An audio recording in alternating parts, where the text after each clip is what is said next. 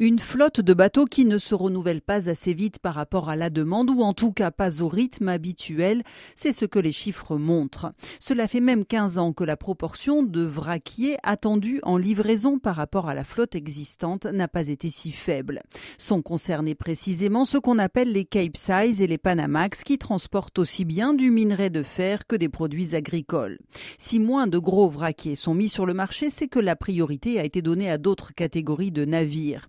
Les carnets de commandes des chantiers navals sont remplis de porte-conteneurs et de bateaux transportant du gaz naturel liquéfié. Ces chantiers principalement situés en Chine et au Japon sont donc très sollicités et ont tendance à monter leur prix.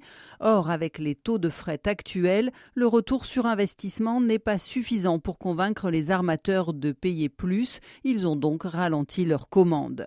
Certains ont choisi de ne pas investir dans du neuf et se tournent vers le marché de la seconde main qui existe aussi dans le fret maritime. D'autres investisseurs, que ce soit des compagnies maritimes ou des grands négociants en matières premières, privilégient les commandes de navires plus petits.